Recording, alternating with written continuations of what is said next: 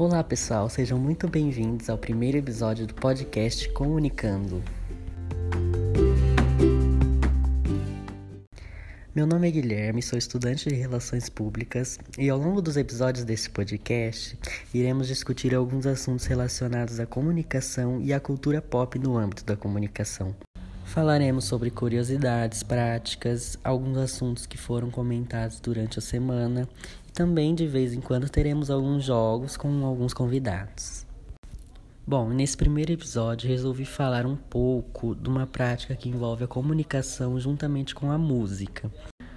Bom, então hoje eu vou falar um pouco sobre os teasers do K-pop. Para quem não sabe o que é K-pop, o que eu acho muito difícil, ele se refere à música popular coreana ou música pop coreana. Esse estilo musical vem crescendo muito ultimamente, principalmente nos Estados Unidos e no Brasil.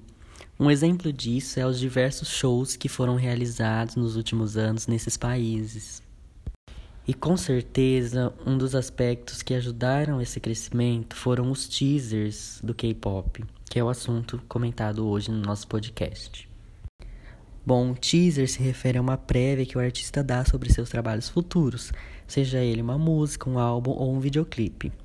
Essa palavra, teaser, vem do inglês provocar, e é esse mesmo seu intuito, provocar uma ansiedade e um hype para a sua próxima música, o seu próximo trabalho.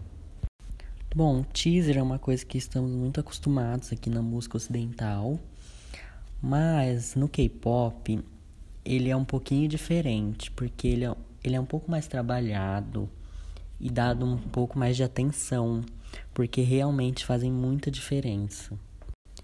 Bom, então como funciona? Sempre que um grupo de K-pop vai voltar, eles lançam um álbum ou um mini álbum, que é um álbum com algumas músicas, por exemplo, normalmente seis, sete músicas, e um videoclipe principal. E essas prévias são normalmente divulgadas semanas ou até meses antes do lançamento.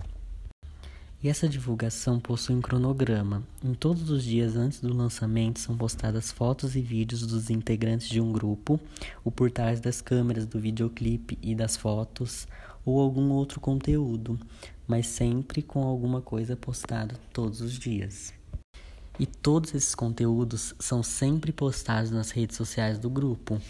E com a ajuda dos fãs, a divulgação sempre é maior, com compartilhamento no Facebook, no Twitter, no Instagram e etc. Se você digitar hoje no YouTube o nome de um grupo e uma música e a palavra teaser na frente, você com certeza verá diversos vídeos que foram postados antes do lançamento. Bom, e para finalizar, todo episódio eu vou estar tá indicando alguma série, alguma música ou algum conteúdo que eu consumi durante a semana e indicar para vocês. Bom, primeiro eu vou indicar para vocês uma série que se chama Ponto Cego ou Blind Spot, que é uma série policial muito boa. E a outra coisa que eu vou indicar é uma música que foi lançada hoje pelo grupo de K-pop Twice.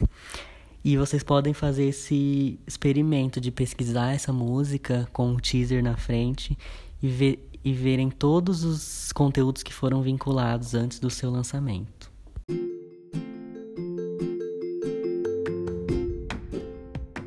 Bom, espero muito que tenham gostado deste primeiro episódio e até mais!